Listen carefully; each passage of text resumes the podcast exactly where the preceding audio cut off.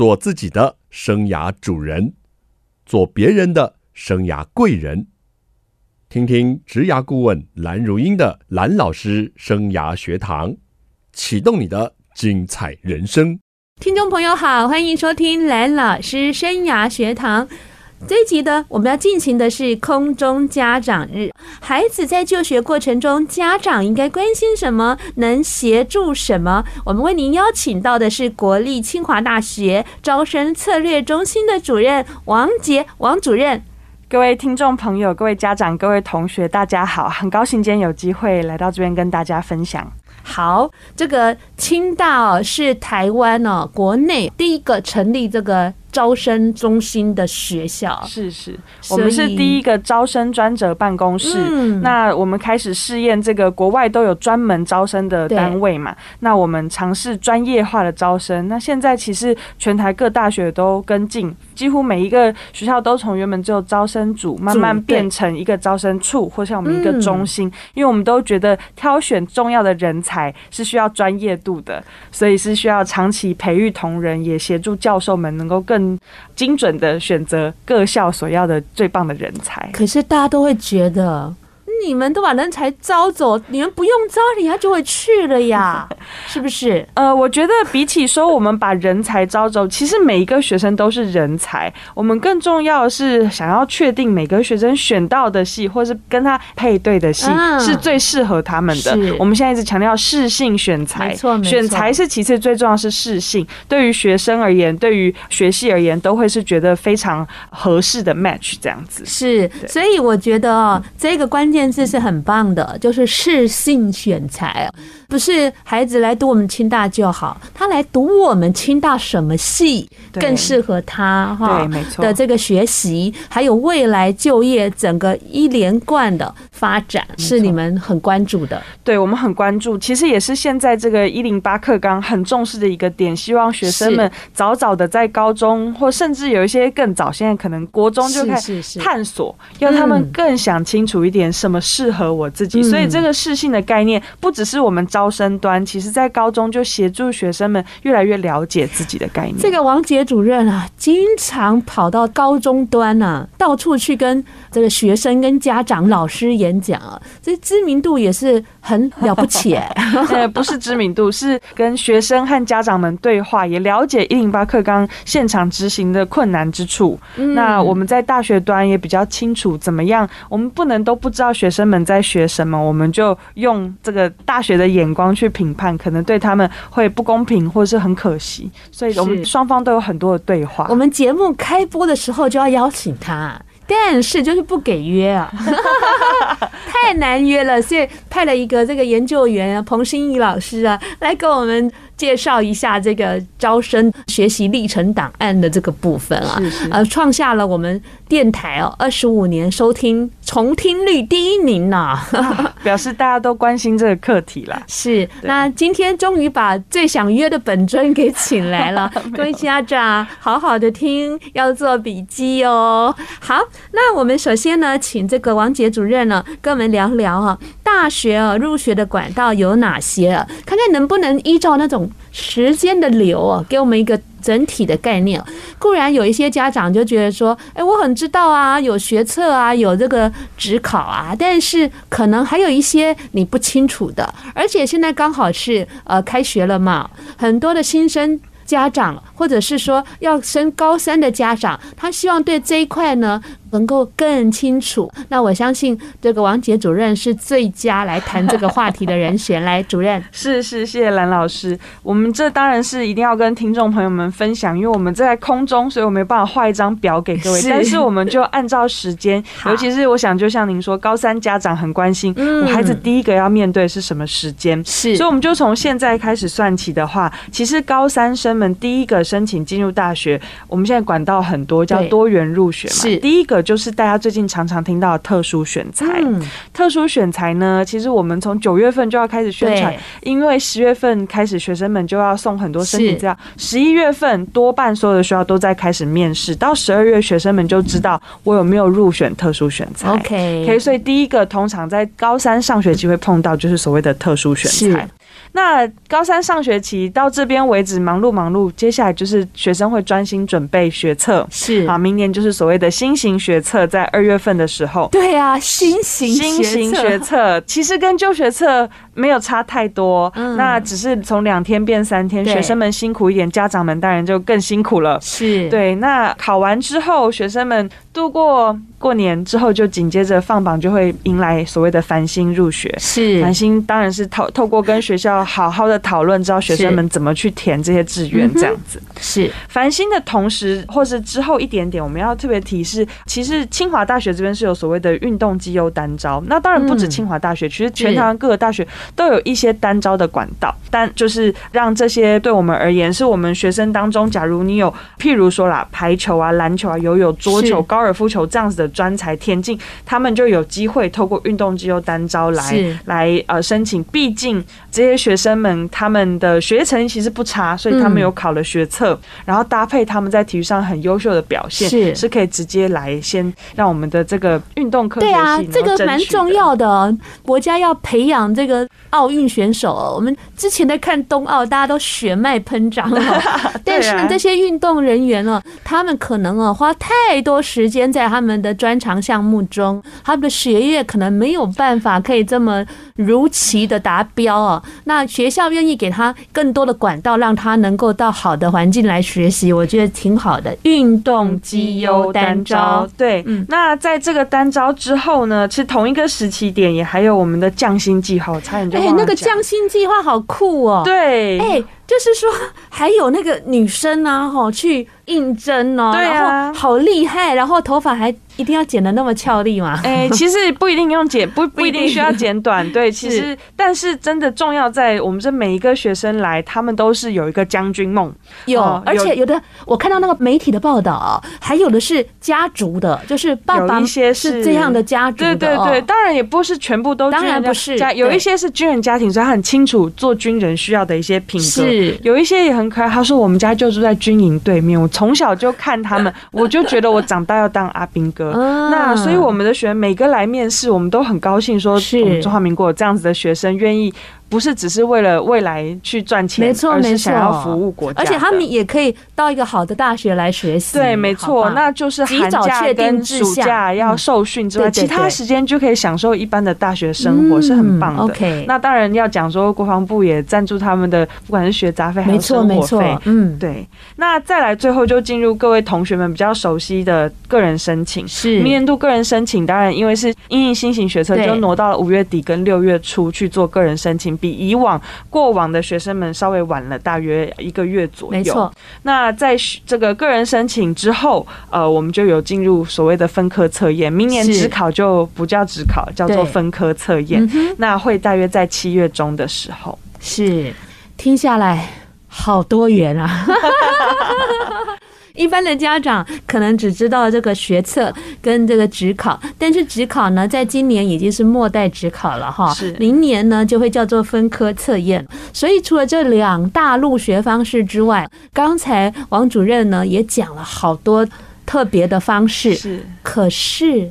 不是还有一个什么弱势的这个方式，在几月会发生？我们也好想知道。事实上，感谢蓝老师特别提，几乎所有的大学现在都很重视所谓的经济或文化不利学生。那在清华大学，我们的计划其实也是最早开始一个叫做旭日计划，当然就是取自于旭日东升，希望这些学生有不一样的机会。但是特殊在这边，旭日计划呢，几乎每一个阶段的学生都有机会。哦，对，从我们特殊选材开始，譬如。比如说，我们今年有七十四个名额的话，现在教育部还没完全核完，因为七十四个名，我们都会有十到十五个是保留给经济文化比例很大耶。对，然后呢，我们不管是繁星推荐的学生，或者是分科测验的学生，如果你考进来的时候，你身份别符合，你也可以在开学的时候申请，你一样可以拿到我们的旭日奖学金。OK，所以不需要说我一定拿来管哦，但是的确，蓝老师在提的是，我们在个人申请的时候，有为旭日生特别开了所谓的旭日组的招生，是，那也是考虑到这些学生因为生活的关系，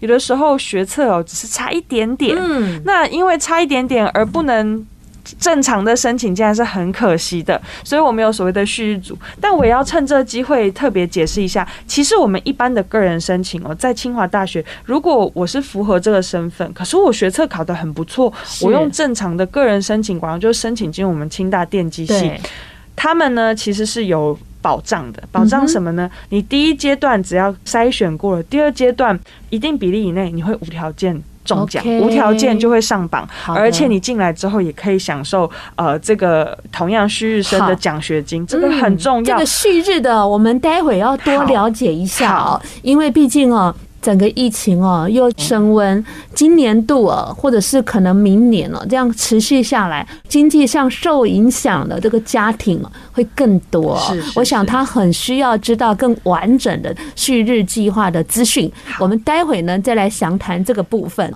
我们休息一下，待会再来跟王主任谈更多有关于升学的问题。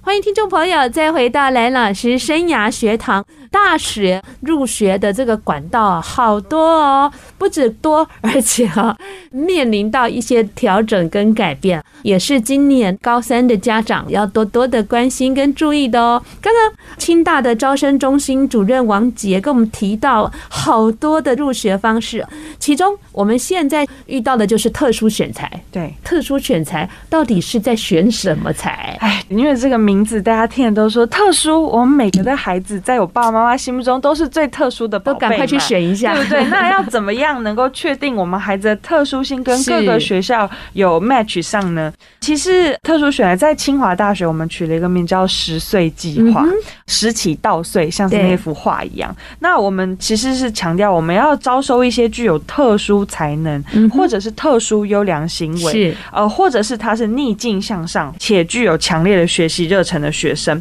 那下一句也是重点，叫可能无法透过现行的招生管道入学的学生，也有点像刚刚蓝老师说，有的学生可能他，哎，其实每一科都考得不错，就有一科可能是他的死穴。可是有时候就缺那一科，就没有办法上适合他们心仪的大学，所以我们会有这个特殊选材的起源，其实也是这样子。有些学生他有很棒、很突出的才能，他也是我们所谓的偏才的学生，所以他可能比较不适合透过各种考试的方式入学，所以我们就开始有所谓的特殊选材。那当然，特殊选才在清华大学试办之后推广，现在全台湾也真的是几十所大学也都有特殊选材的名额。但是大家开的各个学系，有的是学系的方都不一样，嗯，培养的方式也不一样，各自都有特色。我们是很高兴看到越来越多学校能够了解，说不是每一个学生都一定要用考试的方式入学。所以有一个特色就是特殊选材学生，刚刚说了，十一月份就已经开始在申请了嘛，没错，他们还没有考任何的学测、新型学测或是分科测，所以他们不靠考试的成绩来分发，是。是完全是靠他们能不能证明，能不能提出我有一些特殊的才能，我有一些过人之处，我有一些特殊的行为，请老师们了解一下。嗯、但是要多特殊呢？有时候 却是一个衡量或是指标的问题哦。对对。那就我的经验来跟听众朋友分享，我们节目刚好也访问到几个清大的特选的孩子，他们特殊的地方，譬如说有一位哦，他就是记忆比赛的选手，是就是记数字、记扑克牌，他甚至会盲解那个魔术方块。真的超厉害的。那我为什么认识他呢？是在一场比赛哦，我是去当演讲者，然后他是当裁判，他也是国内的心智图的裁判哦，好年轻哦。那我认识他以后，我就找他来上节目。没想到这一集节目播出之后，他的同学啊，叫做吴成云的哈，就听到了节目，然后就毛遂自荐说：“老师，我也想上节目啊。”那他说他是一个盲生啊，但是他有创作的。一些钢琴的曲目，哎，我就觉得很棒啊！这样听起来非常的励志，所以我又认识了第二位的清大的孩子。后来呢，又认识了一位呢，这个软骨工，是是是，哇！我心想，怎么这么多孩子哦，就是有自己的特色，对，然后甚至是逆境向上，那他们都如愿以偿的进到清大，而且有很好的学习环境，甚至未来呢，自己可以规划自己实验教育取向的修课方式。我真的替他们感到很高兴。但是主任，以清大来说，特殊选才有没有在哪一些系有这样的名额，我们比较好去思考我们的孩子是不是能够符合这方面的特色跟专长呢？好的，谢谢蓝老师。特殊选才刚刚听了，真的学生好像五花八门，十八般武艺。是，其实特殊选才在清华大学，因为我们有一个比较特别的地方，所以我们有分两种，有一种是像您刚刚讲各个系的，传统来说，几乎全台大部分的学校开的特殊选都是每一个系提出我想要几个学生。我想他们可以有哪一些能力或哪一些经历，我们会想要收他。譬如说，像清华大学的数学系啊、物理系啊、材料系、动机系、资工系、电机系、生科系和特教系和我们的艺设系都有开名额。是，那当然这名额可能不能很高，因为教育部清楚的说，特殊选材还是必须占比较少部分，因为我们很大部分学生是透过现有的管道就可以入学的。那这样子的名额。下来呢，学生们是对这些学系，所以他们入学之后就直接进这些系。是在这些名额来说，我们。一一一学年度呢，我们应该是有三十四名是透过这些学系能够直接进到学系。但是呢，我们清代有一个特殊的，叫做清华学院学士班，或者是很多人说那是什么东西？它不是理学院，不是工学院，不是艺术学院，那什么叫清华学院？我换一个名词讲，家长们可能就比较有听过，叫做大一不分系。嗯，清华大学就是因为有清华学院学士班，所以有一批学生他们可以入学的时候，先不用分系，不用立刻。就说我要去数学系，我要去材料系，他们有一点时间可以了解一下，可以评估一下，像国外一样，大一不用分析，到大二再来选我要不要分析，或者是像蓝老师说，清华大学还有实验教育，他可以大一过完，说我决定我一个系都不要，我要做实验教育，或我要做克制化学程。那在清华学院学士班，我们今年提出是四十个名额，好多名额。对，所以那因为这些学生他大一不用分析，所以我们在收他们的时候不用立刻考虑。说哦，这个适不适合某一个学系，而是我们只要专注看这个学生是不是有他来清华大学可以成功的特质，是就好了。OK，所以呢，大家如果对于这些资讯呢，想要更了解，是不是我们上网查你们的？粉砖啊，还是什么样的管道？跟我们说一下。我们清大招测中心有粉砖，所以如果家长同学们，其实家长们常常会愿意打电话来。同学们现在比较喜欢网络上对话的，欢迎跟我们小编发讯息。清华大学招生策中心的小编是帅哥美女吗？是美女们，美女们，对，好多个。听到了，听到了。那他们是可以回答同学们任何的问题。但是我们特殊选材其实每一年都会办很多说明会，有实体的，去北中南甚至东部。我们去年还去了花莲去宣传。那今年度呢？呃，我们也还是会有一些实体的，当然因为要看政府防疫的政策，嗯、对对对对对，所以我们其实有一个这两年办的比较好，说我们有线上的，太好了，线上的说明会是同学家长们可以看直播，嗯、然后现场线上问问题，太好了，我们就会现场能够非常的方便，对，对。也可以，我们会放在那边，放在网络上，让大家一直看到我们今年特殊选材截止。所以同学家长们如果有一些疑问，可以透过我们这个呃看了我们的说明会之后再来跟小编发讯息都 OK 的。嗯，非常完整的讯息的通道。主任讲话真的快人快语哦，这个思考逻辑也都很快的。哎，您个人是在清大的哪一个系教书？化工系，化学工程系。OK，对，所以如果是化工系的，以后就会认识你哦，一定会，一定会，对。欢迎听众朋友再回到蓝老师生涯学堂。蓝老师生涯学堂呢，是每个礼拜二晚上七点在环宇广播电台 FM 九六点七播出，各个礼拜二的早上七点呢也会做重播哦。另外呢，我们在各大 Podcast 的平台同步播出，还有我们有 YouTube 的影片哦。今天的来宾呢，我们邀请到的是国立清华大学招生策略中心的主任王杰主任。各位听众朋友、各位家长、各位同学，大家好，很高兴有机会代表清华大学今天来跟大家分享一下关于我们招生的一些重要的资讯。这个王主任呢，跟蓝老师哦，在 YouTube 就有一则精彩的影片，哈哈哈，好几千人看了。如果你还没看，快点去追一下，告诉你哦，怎么样写学习历程档案，对，对不对？很重要。而且清大的观点是什么？你要好好去看一下。那我们刚刚聊到呢，就是多元入学的管道。刚刚提到呢，清大的特殊选材的名额啊很多，而且其中有清华学院学士班了。那这些孩子进来哦。还可以自己规划学习耶。没错，因为我们刚刚讲特殊选材的同学们，每个人都有自己特殊的地方，是。而我们就他原本在体制内，常常来讲，体制内很难完全发挥他们最大的潜力，所以特殊选材的学生有一部分是从一般的高中或高职、技职学校都会来申请之外，我们其实有一部分学生是从现在所谓的实验教育，他们国高中或是小学就一路上都是实验教育起来的学生，他们会来申请。那当然也有一些学生，他们有不一样的背景，比如说他是境外台生啊，常年在国外有不一样的学经历，他们都会来申请。所以他们入学之后，再搭配他们特殊的能力，他们有时候会觉得这些系的东西，有时候是他们。很喜欢多学，所以说我想要把好几个系的精华浓缩在一起，去搭配出一个我个人适合我，还有符合我未来生涯规划的一个课程。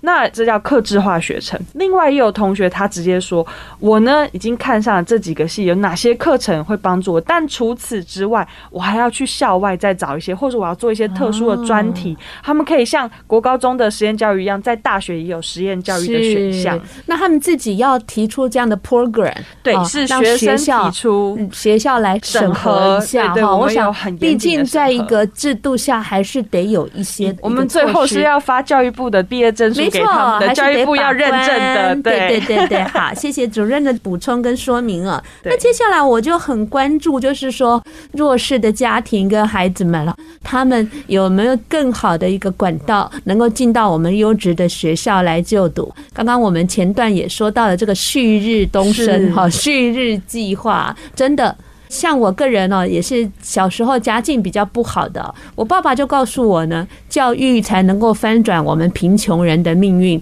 我对这句话真的深信不疑。可惜啊，当初没这个计划，不然我就可以来读清大。这样的资讯，我们上清大的招生中心的粉专等等去看。主任，您跟我们说一下这个计划，让我们了解一下。好的，其实旭日计划呢，清华大概从一百零二年就开始了，推得很早，推得很早，所以我们现在就好几届同学都毕业了。是，那我们的理念，因为我们就像老师刚刚说，其实经济弱势生。常常在成长过程中，大家都说读书是最好翻身的机会。可是我们在近几年的这个数据，我们发现是其实是相反的。经济弱势生在考试反而是弱势。嗯啊、呃，那所以我们要怎么样确保他们有这样子一样的受教权呢？或是更进一步？我们常常说，这些学生如果在这样子的家庭环境可以念到这样子，我们相信，当你来到清华大学，我们挪去你这个经济上面的压力，给你很好的学习资源，你一定可以念得比之前更好。所以我们。有了所谓的旭日计划，旭日计划呢，最开始只有在个人申请的管道，也就是我们在个人申请的时候，有单独一个管道去调整了我们甄选的策略。所以比起说学测比重很重，我们学测只是一个很小的门槛。接下来我们花很多时间面试这些学生，了解他们，其实对比你在什么样的生活环境做出了什么样的努力，也是我们现在常说逆境向上。是我们看到学生们真的是挣脱那个环境，做出很棒的一些表现，所以他们。入学之后呢，因为经济弱势生常他们已经有内政部合可的呃低收、中低收或特殊经济家庭一些身份别，本来就有学费减免、是住宿减免之外，我们还每一个月都发他们一万块奖学金，一年十万块。哇！只要他们身份别不改变，然后成绩不用全班前几名，以前都是要书卷奖才有钱拿，没有，他只要维持一个基本的分数，可以一直拿四年。哇！那当然一年只有十万块，原因是因为暑假的时候我们还是学。鼓励你，鼓励学生们可以有机会去体会一下生活的部分。是是，对。但是有了这个计划之后，首先我们就比较有机会收进来一些经济弱势的学生，然后有了这样子的金钱去 support 他们，他们生活上比较不会压力很大。不然我们以前好多学生是每天都忙着打工，没错，累得半死，回家怎么念书？是。当然，更进一步是我们也发现说，这个旭日生呢入学之后。拿掉了经济负担，下一步常常他们面对是哪一些问题呢？譬如说，有一些科目以前哦，可能基础打的比较不那么坚强。譬如说，老实说，他们最常碰到困难在英文跟数学。哦，对，英文跟数学可能是需要长期累积的。所以哦，其实清华大学就有预备哦。当然，这不是只针对旭日生，我趁这机会跟所有来念清大学生都讲，其实清大有免费的家教呢。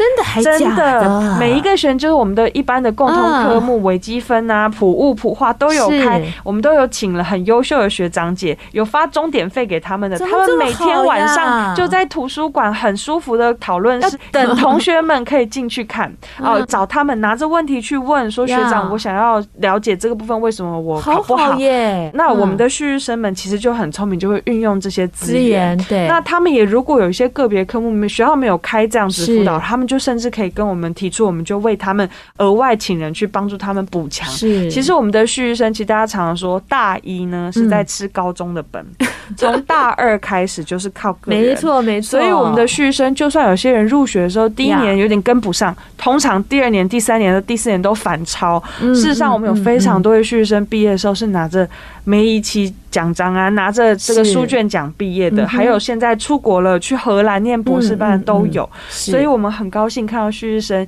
在这样子的帮助之下，就可以活出很不一样的人生。读书能够改变穷人家的命运，这句话还是成立的啦。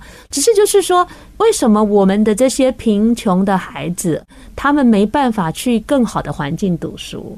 还有就是说，他们是不是平常因为家里比较穷困，父母比较不重视他们各方面的资源，或者他没有能力提供这样的资源了，而且让他学习上也变成弱势了，这点是我们心疼。就是说，希望能够透过很多的方式来协助这些弱势的孩子，但是这些孩子你要有意愿学习，然后你要懂得知道有哪些的升学管道对你是有利的。千万不要错过，真的。所以这样的计划我觉得挺有意义的，而且更是超乎我的想象，居然还有补救教学啊，不是啊，就是说居然还可以加强他们的课业耶，这点倒是非常的好。所以很谢谢主任带来这么好的一个讯息。待会呢，我们还要再来聊聊少子化的情境下，大家都抢着要收学生，没错。到底这样的现象凸显了什么？那在做这样的招生工作呢，又是抱着怎么样的心态啊来做这一件工作的？休息一下，马上回来。欢迎听众朋友再回到蓝老师生涯学堂哦。这一集我们在谈的是多元的入学方式，针对于大学入学这个部分，当然有时候还有很多的细节，可能要去听一下。各个计划、各个入学方式的说明会，而且有一些疑问呢，可以透过不管是线上或者是实体的，跟这些招生人员做一个请教互动，这样更能够解答到各位的个别的需求。我想，只有越了解，我们才能够把这件事情跟着孩子一起把这件事情做好，这是蛮关键的。人家说哈，十年寒窗无人问，哎，三年寒窗啊。怎么样好好把升学的这件事处理好，挺重要的啊！不像我们以前只有一考定终身呢，单纯的很。你应该不是这个年代了，我已经是有学测的年代了，真是太年轻了哈。好的，那 我们来聊聊，随着这个少子化的议题，不管公私立大学啊都已经进入了抢学生大战了。清大怎么抢的这么凶啊？其实我觉得大家都了解，因为少子化，我们其实看过那个数据，都知道现在学生们。有的时候是选项比较多嘛，是。那我们其实比起说抢人，我们要回到我们最开始说，各个学校都发现，我们希望找一些学生，他是清楚知道他适合，他是最适性的。是。所以，我们清大当然觉得，因为我们有一些很不错的东西，可以帮助学生们在不管生涯规划上面都有很多东西，所以我们是希望学生们可以看到我们这方面的长才。来，清大的优势在哪里？清大的优势呢，在于首先我们。我们其实常常讲，我们跨域学习是我们的 DNA，是，所以清华大学一个很大的特色就是我们有非常多跨域学习的机会。现在学生们都知道，我们从以前说的 I 型人才、专业人才，变成 T 型人才，到现在说我要做拍型人才，是跨域的人才。是这件事情在清华大学就有非常大的实行空间。你如果去一些比较传统科系，常常会说你就是像我是开始念化学系，你就是化。学人哦，结果后来跑去念材料，你怎么又变材料人，又变化工人？但是我们可以看到产业的需求越来越跨领域。是我们做很棒的手机，同时它也要有视觉上很好，所以跟艺术要结合啊，是等等。所以我们清华大学就是给学生这样子的环境。什么叫做跨域学习呢？我们学生们，我们刚刚说有一部分可以大一不分析，他不用还在高中的时候就要定下我这辈子要做什么样的化学人、化工人，还可以在大一的时候透过修一些课程，更了解自己适合哪个方面。哎，这样子就算了。还有的学生会说。我啊，进来之后，我发现我想要做的事情有两样，有三样，所以他们可以透过双主修。以前大家都说要双主修嘛，对。可是双主修学分数就变很多，就报到要五年。是。不，清华大学就提出了，我们有所谓的跨域学习、跨领域学习呢，它就可以有第一专长跟第二专长，也就是大家常听到双专长。对对。好，那双专长就可以让学员跟平常我单独念一个科系一百二十八个学分毕业一样，我双专长也是一百二十。八个学分，哎，那我为什么有一个超值全餐的感觉？为什么我一百二十八个学分就可以有两个专长？因为清华大学就花非常大的努力去跟各个系沟通，所以我们让每个系都列出来了哪一些是核心课程。你如果能够修完这些核心课程，可能是三四十个学分，就可以称为有我们的专长。好，所以我们的学生们，清大现在做跨领域学习的学员越来越多，而且这个跨领域哦。常常是出乎我们意料的跨法 哦。最传统，大家就会说，那我可不可以电机跟资工好？那都是电资院。对。可是我们越来越多学生说，老师，我要念一个资工加上经济。嗯哼。这样子，我未来不是只会写程式，我还会知道有一些他要去做大数据科学家，或者是我也有机会了解说市场的走向。我不是只是听老板说我要怎么做我就怎么做。那同样的，像我们工程学习有非常多学生出去之后要创业啊，是。所以他当然会说，老师，我不能。只是会做工程师，我需要一些经济方面的、财经的。我们有很多学生说，我想要跟艺术学院合作，我想跟教育学院合作。所以呃，有越来越多的学生去选择这跨领域，而且我们有一个特色，就是每个人的跨领域法几乎都不一样。所以其实也是突破。我们本来就常说，上大学你为什么还要像以前一样分第一名、第二名、第三名？在清华大学，学生们其实不用纠结我是第几，很难比较，因为大家学的不一样。对，我是我单独很特殊的一个个体。那每一个人都有自己的长处，同学们也因此少了那种竞争，更多合作。常常会说：“那我以后开公司，我要找你，我们以后一定要合作。”嗯，那您啊，经常去跑现场，就是到高中端呢去做一些招生的服务或是宣传。您最常碰到家长啊？或是老师们或孩子们，他们面对这么多元的这个选择，而且说实在的，这连这个顶大都这么用心在招生了，那再加上隔壁友好的学校又并校了，哈，对不对？那他们到底最想问你的是什么问题呢？或是他们最困扰的是什么问题？我想很多家长真的是很困扰，是说这么多元，这么多管道，光我们今天说就有这么多的管道，啊、我孩子真的要从十月份就开始每个管道都一路试到明年的七月份吗？那不是累死了？嗯、呃，或甚至这几年，尤其过去一两年，我们因应这一零八课刚刚学习成答案，更多家长就是说，我觉得学生们要做的资料好多哦，对，而且他们都问下一句。老师们有在看吗？教授们会不会认真看？教授很认真，很对，我们很认真。如果不清楚的，可以去看我跟蓝老师的 YouTube，就可以知道我们是真的花很多心思去培养老师们看。但更重要的是，家长们要理解到，说学生们不是要广撒网。对，其实我们鼓励学生们一开始就要想清楚哪一些、哪几个这么多的管道，maybe 挑两个、三个最适合他们的管道。当然，我必须说，因为尤其以后只考变分科测验之后。请学生们不要随意放弃学测，新型学测很重要，因为这个成绩会一直 carry 到，有一部分成绩会 carry 到他分科测验去用。所以，除非孩子是很确定，一开始就说我只能走特殊选材了，不然我们还是鼓励说要考新型学测了。呃，但是特殊选材是一个很不错，如果学生偏食的很严重，很偏才，那可以考虑。那如果学生们有其他的一些特殊的绩优的部分，也可以透过各校的单招去申请。所以选择很多，但是鼓励学生们还是要集中火力在几个自己最有利的部分。很重要。那这边我也要跟家长们提醒啊，跟分享。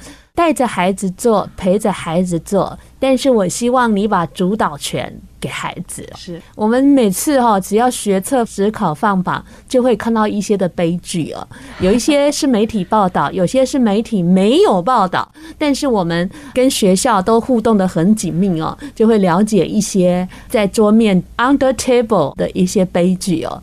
这其实都是家长一辈子的痛，也是不乐见的。所以孩子他才是这一场旅程最重要的主人，我很希望，尤其是我们新竹科学园区哦，一些非常关爱孩子的父母们哈，他们真的很 focus 在孩子身上，也提供最好的资源给孩子。我们希望这个孩子的每一条路，他都可以有自主的空间，然后去前进。如果你遇到跟孩子沟通困难呢，可以寻求这个高中端的这个辅导师或学校来给予协助了，而不是一种命令式的，或者是替他做了一个他可能并不开心的决定。像我自己的孩子，他在物理方面有特殊的表现，也到世界做比赛，所以他一开始就决定要走特殊选材，然后到了台大跟清大做特殊选材。后来他在清大的特殊选材物理系哦，那时候只录取两个名额，他是第一名，而且他的分数非常的高哦，九十几分。最后他到最后一天选择放弃，我们尊重他。其实我跟先生都非常喜欢清大，也支持他去填清大，但是他就是有他自己的一个梦想啊，他想去拼一下学测。我还记得最后一天呢，爸爸亲自。把这个纸本资料已经来不及寄了，纸本资料拿去清大的招生策略中心的时候，那时候我还不认识王主任，我也还没开始做广播。那中心的同仁非常的 nice，说要不要我们跟考生本人聊聊？没有关系，他去上课，我们晚上跟他联络也行。我们很希望有这样的人可以进来我们学校，所以我对清大招生策略中心的同仁非常的好感哦。当然，最后我们尊重孩子的决定啊。他去做学测了，那后来他也没进到，他后来读的是交大，其实他想读的是台大电机了。那这故事很长，但是这一路上哦，都是孩子自己做的决定。父母你可以陪伴，可以引导，但是我希望孩子他是能够成为他自己生命最重要的主人。下礼拜蓝老师生涯学堂，我们空中再见喽，拜拜，拜拜。